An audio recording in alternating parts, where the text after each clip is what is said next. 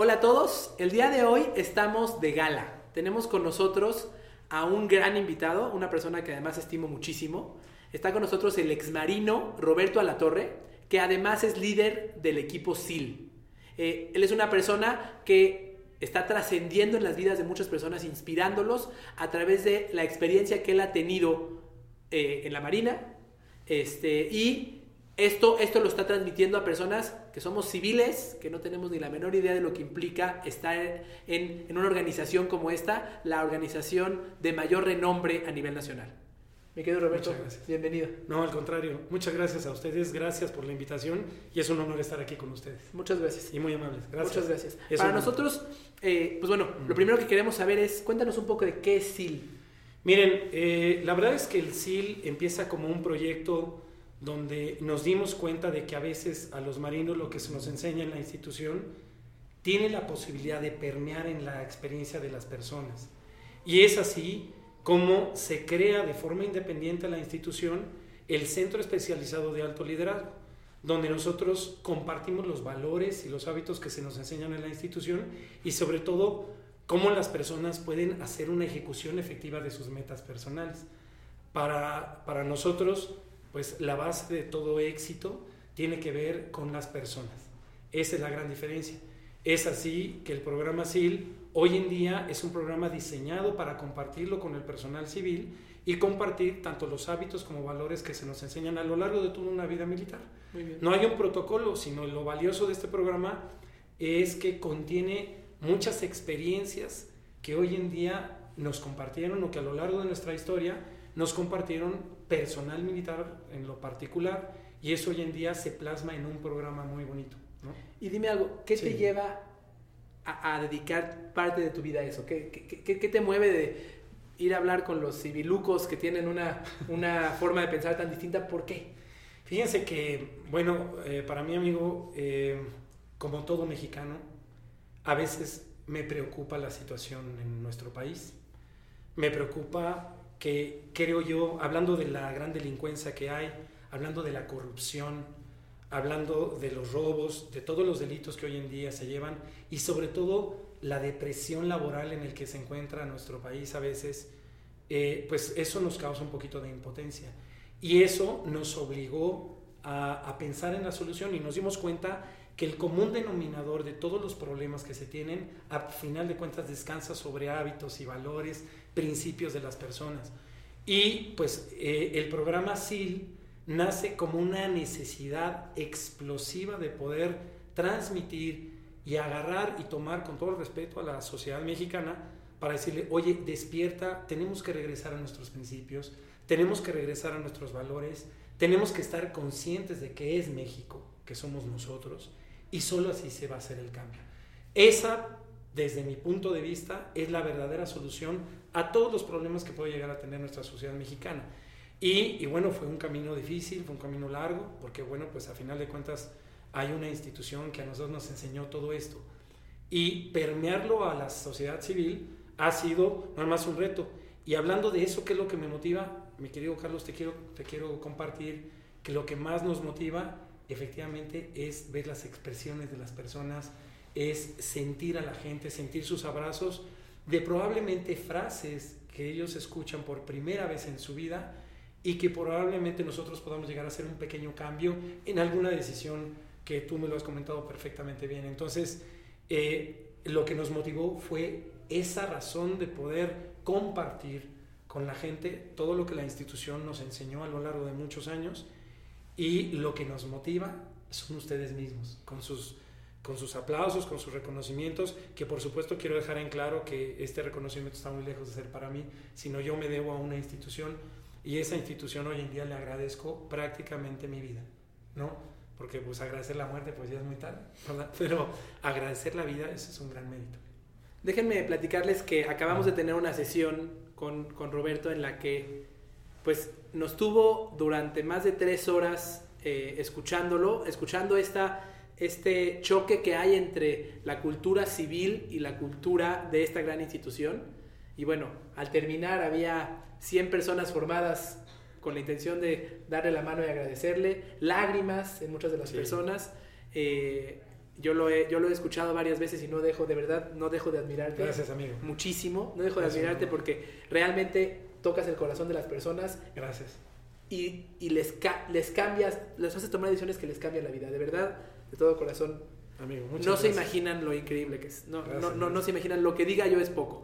Y no soy barbero ni porque el señor esté sentado aquí, es extraordinario. Sí, Eh, gracias.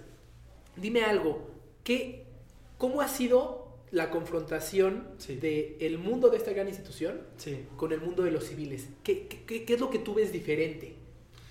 Pues mira, la verdad es que sí, sí hay grandes diferencias, grandes diferencias. Sin embargo, eh, y, y no significa que una sea mejor que la otra.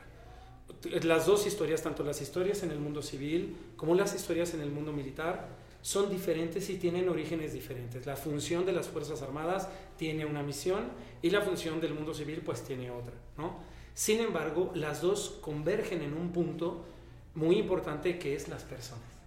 Hoy en día consideramos que en México, al igual que las, tanto las empresas como las Fuerzas Armadas, eh, yo estoy totalmente convencido y contento de que hoy en día se le sigue dando el 99% de importancia a las personas. Es decir, este México en el cual vivimos funciona a través de las personas. Y solo haciendo buenas personas logras buenas instituciones, logras buenas metas comerciales, logras empresas sanas. Entonces, si efectivamente las dos, los dos sectores, tanto el sector civil como el militar, son radicalmente diferentes en cuanto a sus rutinas y sus misiones, convergen en el tema de las personas. Las dos están formadas por personas todavía bien. Y eso para nosotros nos da la oportunidad y nos abre la puerta de poder pasar por ese puente y decir, oigan, pues eh, gracias, ¿verdad? Porque pues hay muchas personas que admiran a las Fuerzas Armadas y esa admiración viene pues de sus honores y nuestra gran misión es tropicalizar esta información que a nosotros se nos da para que los civiles estén totalmente conscientes de que no hay gran diferencia de ser militar a civil, sino compartimos todos una misma base de valores. Es decir, en las Fuerzas Armadas, pues la honestidad tiene que ser lo mismo que en el mundo civil, la lealtad tiene que ser lo, mismo. Entonces, en ese orden de ideas, hemos visto efectivamente que hay empresas que, que hoy en día nos encontramos con situaciones de falta de lealtad de la gente, falta de honestidad, eh, y ese tipo de situaciones donde para nosotros hablar con ellos es una ventana para sacudir un poquito esas pequeñas fibras y hacerles entender que volver a nuestros valores, volver a nuestro sentido de pertenencia, puede llegar a ser la diferencia de este país, ¿no? Y creo que, creo que hoy en día nuestro México tiene sed de esto, ¿no? Y, y- y reiterando que lo que nosotros compartimos obviamente pues es, es la experiencia de mucha gente, mi querido Carlos, es experiencia de capitanes, es oficiales, de marinos, de marinos de vida, ¿me explico?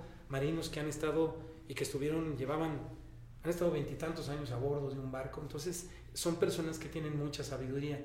Ese tipo de sabiduría algún, nosotros lo, captamos y nos llevó meses llegarlo a un papel y eso, pues a una presentación donde efectivamente, como tú dijiste hace rato, en poco tiempo queremos resumirles toda una experiencia, no tanto de nosotros, sino de todos los compañeros que, alguna vez hemos tenido el honor de conocer a lo largo de nuestras trayectorias. Déjame eh, hacerte una pregunta que sé que muchos de los que nos escuchan van a tener. Nosotros Sí. tenemos el gusto y el privilegio de trabajar con varias empresas de retail, de ventas Sí. al menudeo. Bien, Y en estas, en estas empresas, ¿qué ocurre? Yo tengo, digamos, quien dirige estas empresas o quien, o quien, o quien es gerente en estas empresas, tiene Sí. a su cargo un, un, pers- un equipo de personal regado por el país, o regado por varios países. Y siempre tienen un problema. Todas las empresas de retail tienen un problema porque de lo que se pide a lo que se ejecuta Sí. hay una gran diferencia. Muy bien. ¿Qué le sugerirías a una empresa de estas características basándote en toda esta sabiduría que tienes para lle- llevarnos a cerrar un poquito esta, esta diferencia entre el dicho y el hecho? Bueno, eso es una muy buena pregunta y creo que encontramos una, no una línea, encontramos toda una carretera que tiene que ver entre una y la otra.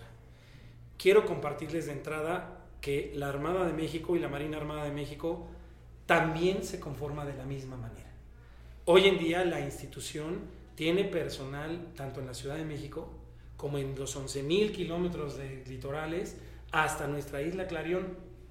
Y sí te puedo asegurar que todos los días a las 8 de la mañana o a las horas que ordena el mando, en ese momento todos los marinos a nivel nacional estamos saludando a la bandera. Eso, esa permeada, solo se ha logrado a través de inculcar el sentido de pertenencia a tu equipo. Respondiendo un poquito y hablándonos de las fuerzas de ventas, nosotros hemos observado que en el mundo civil las fuerzas de ventas como tal pues en México la verdad es que sí lo tengo que decir así, pero están devaluadas. En Estados Unidos, cuando alguien dice, ¿tú qué eres? Soy vendedor. Las empresas dicen, ¿eres vendedor? Te doy coche, te doy celular, te doy computadora y te pago lo que quieras. En México no. En México de repente te dicen, oye, pues ¿qué sabes hacer? Nada, pues te vas a las ventas, ¿no? Eso significa que el valor de los vendedores ha sido, no digo de forma general, ¿no? pero creo que no ha sido suficientemente valorada y motivada. Yo les quiero decir a todos los compañeros o a todos nuestros compatriotas que están en el maravilloso mundo de las ventas, que los admiramos mucho, porque eso, nada más, nada más los que se dedican al retail, los que se dedican a las ventas, viven condiciones climatológicas, de transporte, de seguridad, aparte tienen que saber platicar y hablar. Y señores, ustedes pues prácticamente son la infantería, ¿verdad? Y por si fuera poco, nada más ustedes a lo que se dedican es a generar ingresos. De tal manera que, por favor, es importante que siempre se sientan orgullosos de pertenecer a ese batallón, al batallón de retail. Porque si ustedes hacen bien su trabajo, todos están contentos. Porque en los corporativos, pues ellos ya administrarán, pero lo que ustedes generan o dejen de generar. Entonces, yo la verdad es que, ¿qué les podría llegar a decir? Es muy importante que trabajen mucho en relación a su sentido de pertenencia.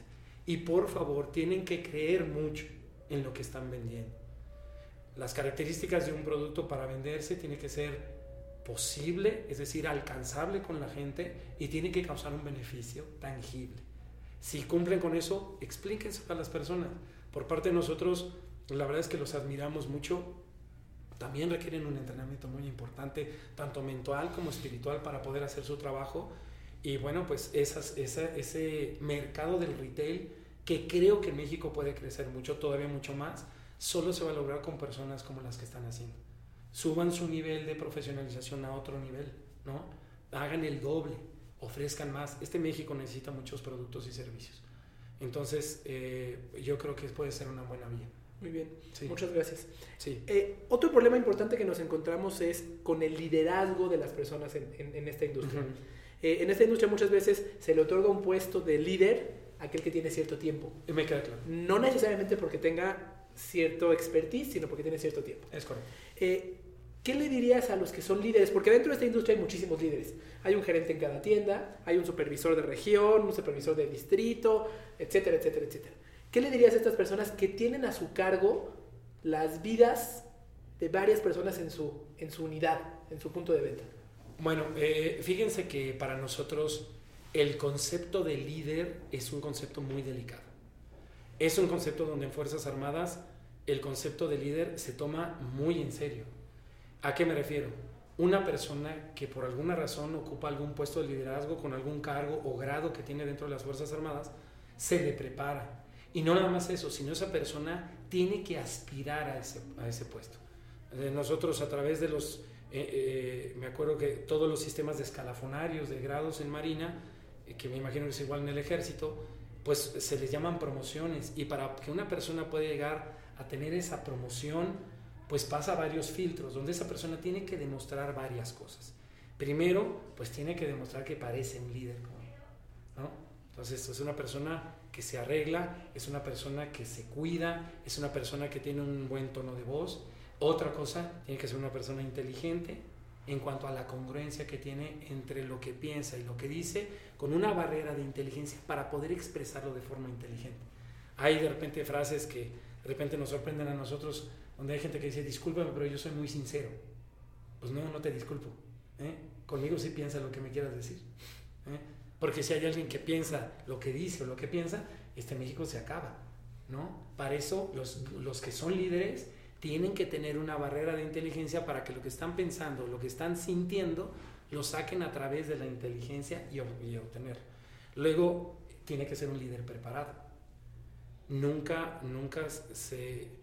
Eh, es muy difícil que exista un, comandante o que exista un, un, puesto de líder dentro de Marina que no sea reconocido por sus grados. Por eso es que en Marina los uniformes de Marina tienen insignias y demás que denotan conocimiento, que denotan experiencia. Y absolutamente todo ese tipo de conjunto de cosas empieza a denotar un respeto con los subordinados. No donde el comandante es el más importante, es el comandante. Él va a ver por todos, ¿no? Y que se cumpla la misión.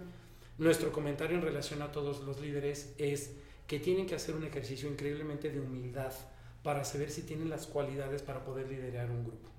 Si por alguna razón, por situaciones económicas, políticas o lo que sea, política empresarial, toman estos puestos de liderazgo, ellos a sabiendas que van a ir aprendiendo en el camino, pues yo la verdad y nosotros consideramos que va a ser un puesto definitivamente pasajero, porque tarde o temprano no va a funcionar cuando vengan las metas. Entonces, líderes, por favor, prepárense, capacítense y sobre todo tienen que aprender de los que sí son líderes, tengan sus propios héroes, siempre en positivo, y de esa manera creo que van a poder ejecutar bien las órdenes.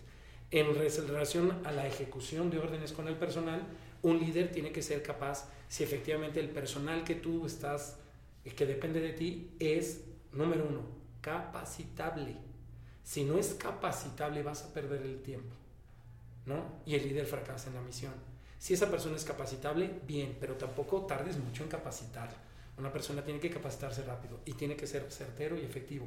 Si no da esos resultados, esa persona simplemente no pertenece a ese equipo y el líder tiene que decidir en ese momento que esa persona busque su propio camino, ¿no? Correcto. Entonces son varios procesos. El proceso de concientización para ser líder, número dos, pues tienes que estar consciente si lo eres o no.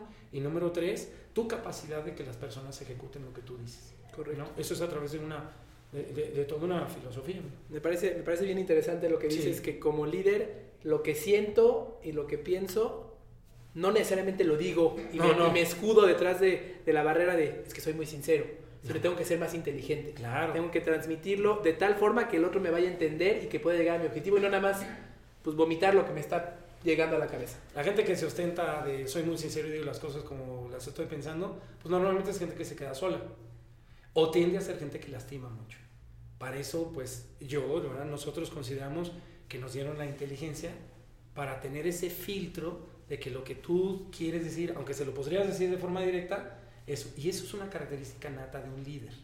¿no? A veces los líderes natos hablan sin decir una sola palabra y eso es muy fuerte. Correcto. Eh, hablaste y, nos has enseñado mucho eh, acerca de cómo reclutar al, equipo correcto. Nos platicaste de cómo se hace en esta gran institución, que es un proceso que a todos nos deja con la boca abierta. Lo he escuchado ocho veces o nueve, no sé y sigo sorprendiendo. Es un veterano de guerra, mi amigo.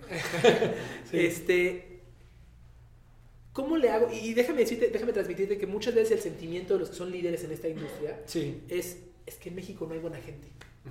Es que en México todos son unos... Sí. Y entonces, detrás de ese escudo ya decimos los que, los que lideramos en esta industria, pues no se puede, no es mi culpa. Claro. Es culpa del país y aquí nos tocó vivir. Es correcto, sí. ¿Qué, consejos le darías a alguien que tiene a su cargo el reclutar y crear un equipo para dar servicio al cliente? ¿Cómo le hago? Mira, eh, aquí, aquí hay una gran diferencia que creo que en el mundo civil tienen un verdadero problema. En las Fuerzas Armadas, cuando alguien pretende entrar a la Marina o al Ejército o a la Fuerza Aérea, pues esa persona de entrada se prepara desde antes con el ánimo de pertenecer y sigue todo un proceso y sigue un entrenamiento donde dentro de ese entrenamiento la persona será evaluada y una vez de que termina su entrenamiento básico, las Fuerzas Armadas le otorgan el gran honor de pertenecer a las Fuerzas Armadas a través de un contrato de trabajo como tal. En el mundo civil funciona al revés. En el mundo civil, cuando recursos humanos solicitan algún tipo de plaza, etcétera, sacan la convocatoria, llegan las personas, el sistema de reclutamiento pues tiene que ser un poquito básico y a través de un proceso más o menos eh, medio más burocrático que práctico, le voy a pasar estos siete entrevistas, la persona es contratada al plazo de un día, pero le empiezan a pagar al día siguiente. Y a partir del día siguiente, pues la empresa a final de cuentas se cruzan los dedos con el ánimo de que esa persona realmente funcione, ¿no? ¿Cuándo te das cuenta de que no funcionó? Pues al año donde no se llegaron, o a los seis meses donde descubriste un fraude, en fin. La verdad es que lo que sugeriríamos nosotros, que creo que podría suceder, y es así como se actúa en Fuerzas Armadas, es que las empresas pudieran llegar a implementar un sistema de reclutamiento un poquito más evaluatorio de las personas durante un tiempo, ¿no? Hay, creo que no soy experto, pero creo que hay contratos eventuales de trabajo donde a la persona se le negocia unos tres meses, no con el sueldo que él devengaría, ¿verdad?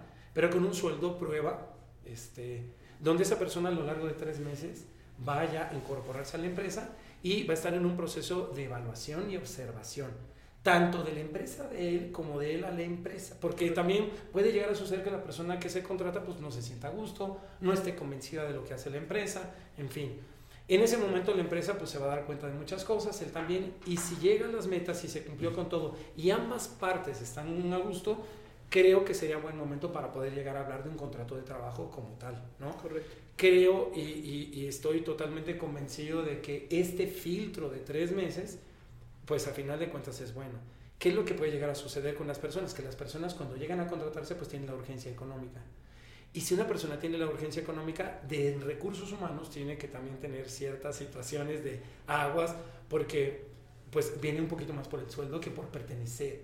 A nosotros nos encanta el proceso de, reclutamiento porque la mayor parte de, de, personas, tanto el personal femenino como masculino, cuando tocan las puertas de la Marina, llegan con el ánimo de querer pertenecer a la Marina. Obviamente la última pregunta que hacen es cuánto se gana y eso para nosotros habla de buen posible personal. Es decir, llegan con el ánimo de hacer todo lo que tengan que hacer, con el ánimo de pertenecer a la institución. ¿no? Correcto. Creo que ese espíritu de poder llegar a hacer las cosas es lo que puede hacer la diferencia.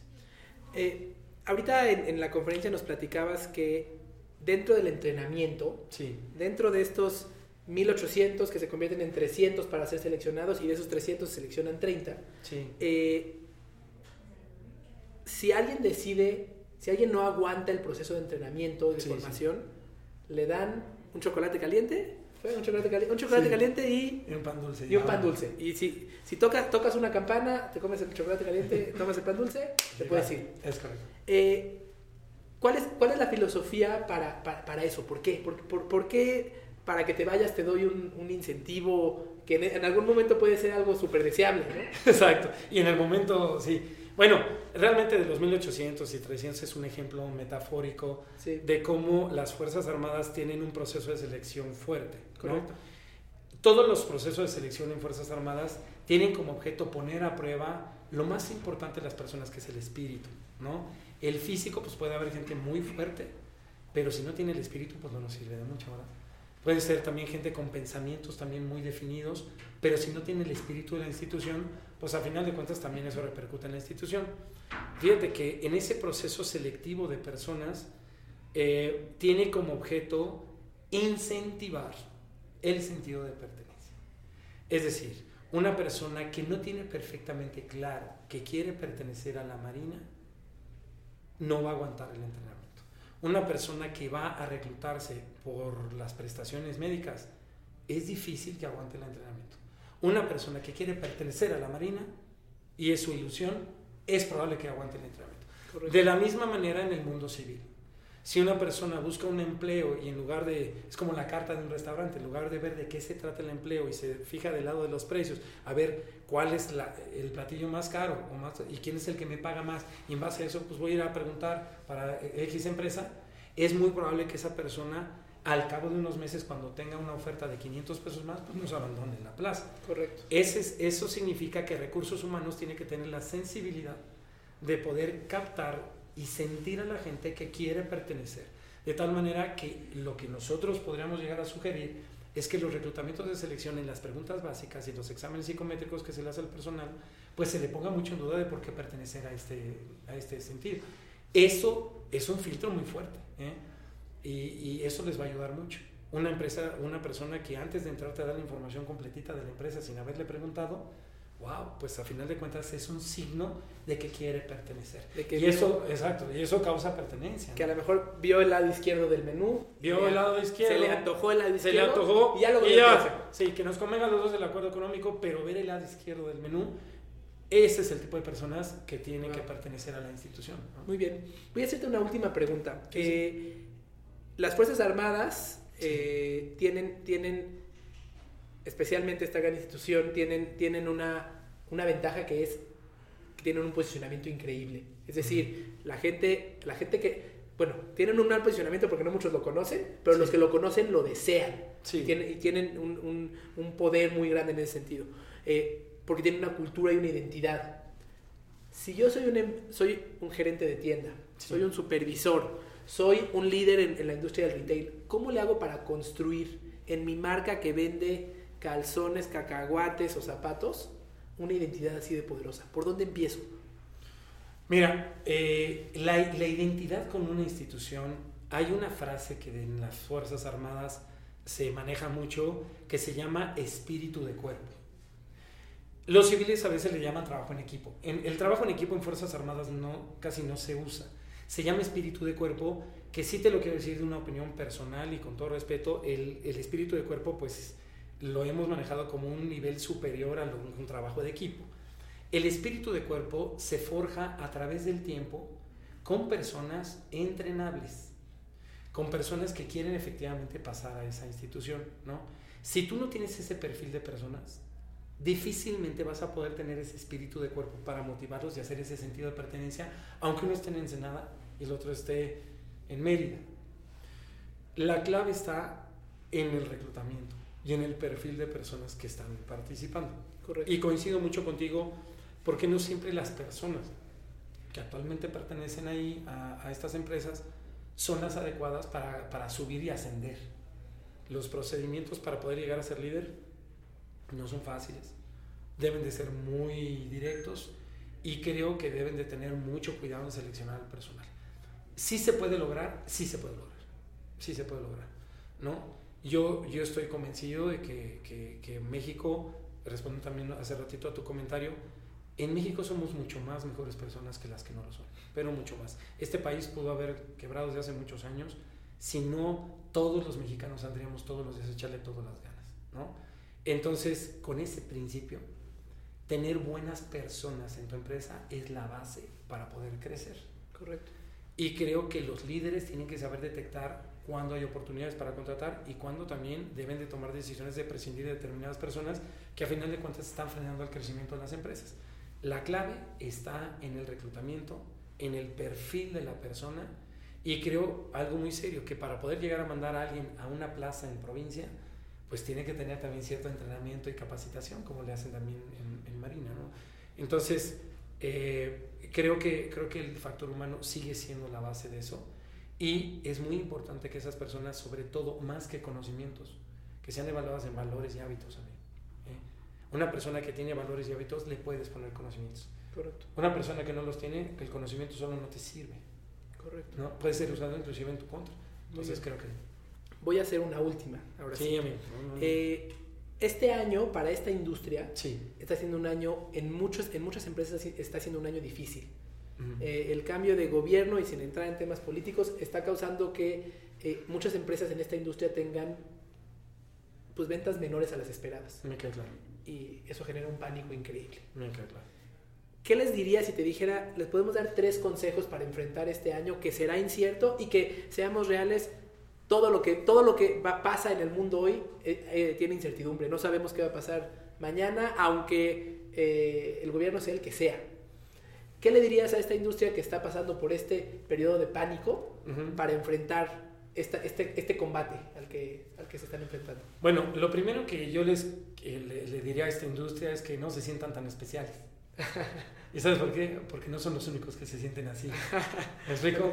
Es decir, la incertidumbre que existe actualmente en relación a qué es lo que va a pasar, esa, in- esa incertidumbre hoy en día está en todas las industrias, ¿no? Nosotros hemos tenido el contacto con eh, este, industrias cementeras, lácteos, de productos de higiene personal. Entonces, todas las industrias están exactamente en la misma. Correcto. Eso es lo primero. Primero, saber que es un tema generalizado. Número dos, también es muy importante que creo que no hay que caer en el pretexteo, si se me permite la palabra, de no hacer tu trabajo con el ánimo de la incertidumbre. Este año que estamos viviendo, estamos viviendo un nuevo gobierno. Y es la incertidumbre del nuevo gobierno. Pero el año pasado era la incertidumbre de la salida del pasado. Y luego el antepasado era la incertidumbre de qué va a pasar con este gobierno. Y antes era la incertidumbre de un muro en el norte de nuestro país. Es decir, creo yo que somos una cultura que nos encanta estar en incertidumbre total con tal de no cumplir nuestras metas. No existe, yo nunca he escuchado por voz del señor presidente, sea el que sea, que diga, dejen de trabajar en lo que yo decido cómo nos va a ir a todos. Nunca lo ha hecho. Al contrario, todos los presidentes, todos los miembros de gabinete, de su manera y muy respetable sus formas de pensar, han dicho, vamos para adelante, hay que generar empleos, voy a acabar con la corrupción, hay que, no hay que oír, hay que escuchar los mensajes de ellos para saber que de alguna manera vamos a la misma dirección. Si quieren, en diferente lancha, en diferente ritmo, pero todos vamos a la misma dirección. Entonces, este sí es una llamada de atención fuerte para la industria, no nomás de retail, sino para todas las industrias, de que es importante que nuestra gente deje de poner pretextos de qué es lo que va a pasar porque no existe un gobernante tan poderoso que pueda llegar a pagarte tu computador. ¿no? Correcto. o sea, tu, tu, computadora siempre va a estar prendida. Está claro. Ese es eso. Entonces, secre, secretario, perdón, es una palabra que usamos mucho, ponte a trabajar en lo que te corresponde y en tu, en tu trinchera haz lo mejor posible, no pasa nada, ¿no? Y la tercera de ellas, todos hay que capacitarnos y actualizarnos. México siempre ha sido tachado de un país que vamos atrasados en tecnología, que estamos atrasados en conceptos, estamos reprobados en educación. Sí, pero también tenemos muchas cosas buenas. Y esas cosas buenas definitivamente hay que ponerlas en práctica. Somos increíblemente unidos, somos muy trabajadores, no somos un pueblo flojo, ¿no? No es cierto, somos muy trabajadores. Hay gente en México que trabaja en condiciones donde... Somos el pueblo que más, somos el país que más horas trabaja a nivel mundial. Es correcto. Hay condiciones laborales en México que en ningún país estarían hasta prohibidas. Correcto. Y aquí la gente sale desde los 12 años ¿eh? a la calle, desde los 5 años ya están trabajando. Entonces, tenemos todo para hacerlo. Creo que debemos dejar de, dejar de caer en esas situaciones y hacer lo que nos corresponde. Y estoy convencido, amigo, que ya estamos saliendo. ¿Eh? Estamos saliendo, hay que hacer equipo. La presidencia es, es una parte del equipo, ¿no? El empresariado es una parte del equipo, el sector obrero es una parte este, todos somos una parte de eso. Entonces, hay que hacer lo que nos corresponde a nosotros sin pretextos tontos, ¿no? Creo yo y con todo respeto. Así. Muy bien, pues muchísimas gracias. Eh, de verdad te agradezco mucho por el tiempo. Amigo, al contrario, eh, eh, de, veras, de verdad, conozcan a SIL. Ustedes no se imaginan el, el, efecto que esto puede tener en sus vidas, en sus equipos de trabajo. Ahorita nos dices cómo pueden contactarlos. Sí. pero algo que es muy interesante es este señor y su equipo de verdad están tocando la vida de muchísimas personas. Están trascendiendo. Yo, yo les agradezco, no nada más por el efecto que han tenido en mí y en nuestro equipo, porque me genera un orgullo increíble eh, escuchar, escuchar una institución mexicana de tanto renombre, esos valores que son mexicanos. Son mexicanos, no, no, no vienen de ningún lado, no, nos los enseñó Michael Jordan, no, son nuestros. Estamos hechos en México. Eh, de, verdad da un orgullo increíble. De verdad los invito conózcanlo, no se imaginan lo que, lo, que, lo que pueden aprender de él. Y bueno, de verdad, felicidades por seguir tocando las vidas de tantas personas. No, no, no, amigo. La verdad es que para nosotros de veras les queremos agradecer esta gran oportunidad que, que nos dan estos espacios. Estar enfrente del personal de ustedes aquí es una gran responsabilidad. Y hace rato decías, bueno, ¿cómo se puede procurar este cambio? ¿Qué les dirías? ¿Saben qué? El cambio se procura de todos, porque si bien es cierto que nosotros venimos a dar un mensaje, antes de eso mi amigo Carlos, como muchos amigos empresarios, decidieron invitarnos, parar operaciones de alguna manera y estar enfrente de 100 personas, que eso para nosotros implica una gran responsabilidad. Eso significa que este cambio empezó por ustedes, amigos. Muchas gracias. Y solo así se hace. Hoy en día, tener directores y tener amigos que se preocupan por las personas, para nosotros será un honor estar ahí como parte de tu estrategia para esta gente.